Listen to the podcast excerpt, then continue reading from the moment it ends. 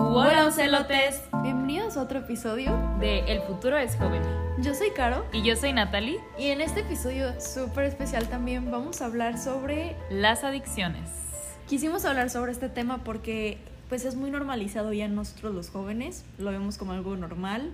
Tanto las drogas, el tabaco, fumar y el alcohol. Sí, es, es muy cierto. De hecho, creo que ya ni siquiera se ve como una adicción como tal, lo toman como de que, ay, es un desestrés. ¿Sabes? Creo que a veces ya ni siquiera lo ven como una adicción como tal, lo ven como es un desestrés, es este, no sé, mi manera de desconectarme del mundo y divertirme, pero pues no se reconoce muchas veces ya como un problema. Sí, lo vemos como algo, ay, pues vamos a pistear.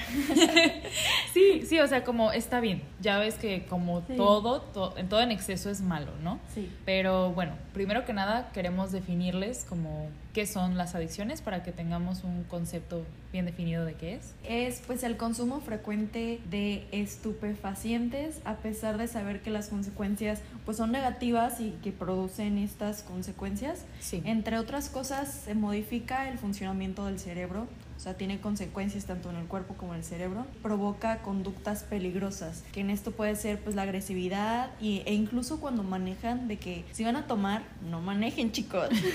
Sí, porque hemos visto ya como pues aquí en Vallarta, ¿no? También ha sucedido que se matan o atropellan a personas y realmente Ay, qué feo. Está, está horrible, o sea, cambia tu vida. Como yo que voy caminando, una persona que no sé cruzar calles, por favor, fíjense por los dos lados antes de manejar, por favor, gracias.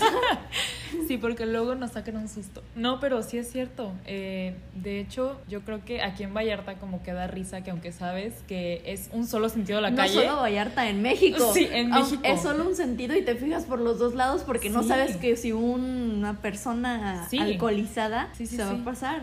Es, es, muy cierto eso. Y más que nada, lo preocupante de esto es que los índices que más hemos visto de adicciones es en jóvenes. Es, es, lo principal, pues. Es, es, lo más que, que, más nos preocupa porque, pues, digo, somos nosotros el futuro y estamos de que ya con problemas de ese grado, ¿no? Los adolescentes, bueno, nosotros los jóvenes usamos las sustancias como, bueno, no usamos. Algunos sí los usan como que pueden tener dificultades para encontrar su identidad, o sea, su, su persona que pueden formar habilidades para relacionarse, esto se les dificulta mucho sí. y pues buscan esta necesidad de sentirse estables emocionalmente y no sentir nada. O sea, cuando a las personas yo les pregunto de que, ¿por qué lo haces amigo o algo? Me dice, pues es que tengo muchos problemas, tengo ansiedad y lo justifican como tengo ansiedad y tengo muchos problemas, pero pues no sé, creo que hay más cosas que puedes hacer como actividad física o no sé, para sacar el estrés o la ansiedad o los problemas familiares que tengas. Sí, como esa energía enfocarla en otra cosa, ¿no? De hecho, hace poco escuché eh, a una psicóloga, no recuerdo bien su nombre ahorita, pero que el alcohol, de hecho, cuando tú tienes ansiedad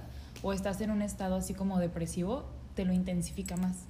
O sea, es como que por un rato ponle tú que te sientes así como súper feliz y eufórico, pero cuando ese, esa este, sensación se va, es un bajón horrible. Sí, y luego hay personas que sobrepasan el, con, bueno, como el límite que tienen y se llevan un súper mal viaje, tanto de drogas como en alcohol, que están en la calle como en San Diego, de que están como todo la una ciudad zombie, de que están todos drogados. Ah, el fentanilo, ¿no? Sí, está muy fuerte ese, ese ámbito. Y más que nada ocurren porque o primera, hay veces que sí pasa por genética, lo ven por los padres y dicen, ah, es normal, hay que hacerlo. También por los amigos, se influye mucho las amistades que tienes y por la presión social de quedar bien y permanecer o pertenecer, perdón. El de que, ay, ¿sabes qué? Me siento, me quiero juntarme con ellos y tengo que tomar, alcoholizarme y ponerme hasta las chanclas para poder pertenecer en ese grupito, pero bueno, pues no es así. sí, de hecho, pues me imagino que tú lo has llegado a experimentar. Personas te hayan querido influir a que solo por estar en el ah, ambiente hagas cosas que no quieres. Sí, claro, pero yo siempre he sido, me da igual, prefiero estar sola a que me tengan esa presión social. Hay veces que yo sí confieso, a mí sí me gustaría tomarme una paloma, pero soy no, no sé tomar y nunca tomo, entonces me da sueño y por eso me duermo. Pero la verdad, no sé, siento que familiar, así como en fiesta, pues puede que una que dos, pero una persona siente límites, ¿sabes? Como cuando ya sientes que tus piernas no están como que Sí. bien, como que ya te sientes más flojita, que te empieza a dar sueño, es como de que, ¿sabes qué? Ya. que tienes que parar ahí. Sí. De hecho, pues yo creo que no saber cuándo poner un límite es que suceden tantos accidentes, que se dan tantas adicciones también, porque la adicción se provoca cuando pues tú ya no puedes parar. O sea, es como no sabes poner un límite. Y bueno, según una encuesta nacional de salud y nutrición que se hizo en el 2021 en México, nos dice que uno de cada cinco adolescentes consume alcohol, lo que nos equivale a más de 4.6 millones de adolescentes que tienen entre 10 y 19 años de edad. O sea, estamos hablando de que ¿Entre inicia 10? desde los 10 años. O sea, como tú decías, justo la información que encontramos de que cuando simplemente ven a los padres o a alguien que admiran y ya de ahí, aunque estén chiquitos, pues ellos dicen, pues si mi papá lo hace, ¿por qué va a estar mal? Sí, incluso las películas que se ven súper cool fumando y con ese cigarro electrónico, el vape, que, el- que lo traen en todos lados, hasta en la escuela, Sí. que es súper de que me dicen, pues es que no tiene nicotina, no me causa daño, pero pues el estarlo fumando sí te causa daño, es como tener puro vapor en tus pulmones Claro. y pues Ni modo que no te vaya Sí. a hacer daño. me salen, cuando estaba en prepa, nos enseñaban muchas fotos así y nos decían como una comparación. Y aunque, ¿sabes qué? Y aunque sea tu grupito de amigos, el estar ahí y aunque tú no fumes, pero respirando el mismo aire, te hace un fumador pasivo. Sí. No activo que tú lo consumas directamente, pero pues el humo, el vapor, el humo te hace daño. Entonces, aunque tú estés, no fumes y digas, ¿sabes qué? Soy sano de que no lo estoy haciendo, pero Claro. te juntas con las personas que sí lo hacen, es como si estuvieras fumando y pues realmente no tiene mucho cambio si no, si no sales de ahí, ¿sabes? Claro, de hecho, justo eso que dices, dicen que las cinco personas con las que tú convives más, tú vas a adoptar lo que ellos hagan. O sea, vas a aprender de lo que ellos hagan. Wow. ¿En serio? O sea, tú y yo convivimos mucho. sí, o sea, influye ya sea tus papás, tu novio, tus amigas más cercanas. Fíjate en lo que ellos hacen, que tú tienes muchas actitudes también parecidas, porque No convives pensado. todos los días, ¿sí? No lo había pensado. Entonces, si tu mejor amiga es fumadora, este, digo, pues te induce a tomar alcohol todos los días, a fumar todos los días, pues obviamente que poco a poco tú también vas a integrarte a como que esas, esos hábitos. O puedes decir, no, no me interesa. Ahora, eh, unas medidas de prevención contra la adicción, según la página del gobierno de Jalisco, es integrar a la familia en un ambiente de comunicación, respeto y confianza. Que tus hijos y tus hermanos y toda la familia se sienta en un ambiente ameno, que puedas sentir confianza y que puedas platicar con ellos sobre todos los temas y que no te vas a sentir juzgado. El 2 es establecer lazos de afecto y convivencia positiva con familiares, grupos de amigos, vecinos o maestros. 3. Reconocer a nuestros hijos los logros, habilidades y capacidades personales. Siento que hay veces que esto ya lo hemos hablado, pero siento que si no te reconocen alguien externo o tu familia, sientes que no vales nada y sí baja mucho la autoestima eso. Sí, es muy cierto. Sí.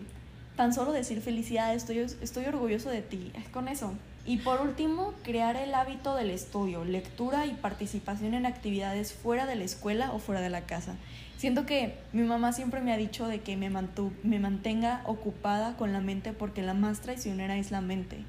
Sí. De que realmente, imagínate de chiquita, en la noche, tu mente es la que te causa todo el conflicto de la oscuridad. Porque no, no, no está pasando, sí, no está pasando nada, pero tu mente dice, ya no, ya, ya. Me va a parecer un Hay un monstruo. monstruo debajo de la cama. Pero bueno, no, sí, realmente es lo importante de mantener una salud, una alimentación buena, una actividad física constante, tener rutinas de salir, tal vez no, no de gastar dinero, porque pues hay veces que no, realmente nosotros los jóvenes, pues no se sabe porque pues no tenemos dinero o trabajo así fijo, entonces creo que el salir a un parque, correr, hacer ejercicio, algo como salir con amigos o leer un libro o Sí. algo, mantenerte activo o activa es algo que pues es fundamental realmente.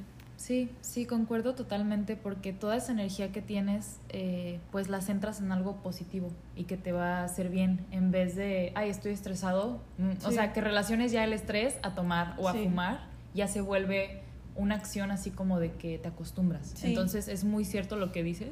Sí, de, de hecho, pues todo esto es a causa de la autoestima.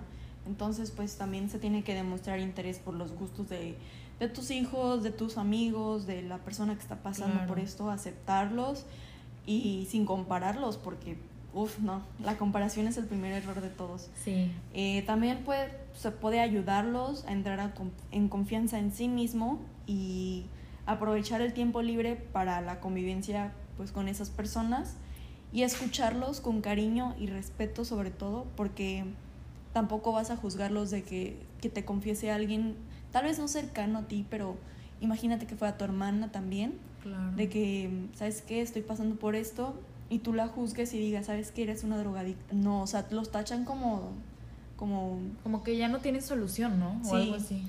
No significa que tengas que que sacar por completo a esa persona, ¿no? Es como tratar de ayudarlo de alguna manera. Pues sí, no son, no son otra cosa, siguen siendo personas y pues hay que ser empáticos. Imagínate que tú estuvieras en esa posición y apenas puedes pedir ayuda de que el primer paso es aceptar que estás mal y el segundo pues ya es pedir ayuda, ¿sabes? Entonces, cuando esa persona te pide ayuda y tú la rechazas y la juzgas, peor se va a sentir y va a seguir en el mismo ciclo de la adicción. Así es, es muy cierto. De hecho, eh, pues junto con toda esta información súper valiosa que nos dijo Caro, también hay unos consejos que nos dice el psicólogo Bernardo Peña. Él nos, pues nos explica cómo muchas veces por nosotros mismos no vamos a poder resolver esto, sino que también se necesita pedir ayuda profesional. Eh, tener la confianza de hablar con un psicólogo, pues muchas veces por nuestra cuenta no vamos a poder resolverlo solos. Y pues primero que nada, de también descubrir qué desencadenó toda esta adicción. Si fue la baja autoestima, como nos dijo Caro, si fue algún, algún periodo, ya sea un, duelo, un dolor emocional que te ocasionó caer en esa adicción. Eh, también la ansiedad, la depresión, si también tienes alguien que te está influenciando a hacer esto.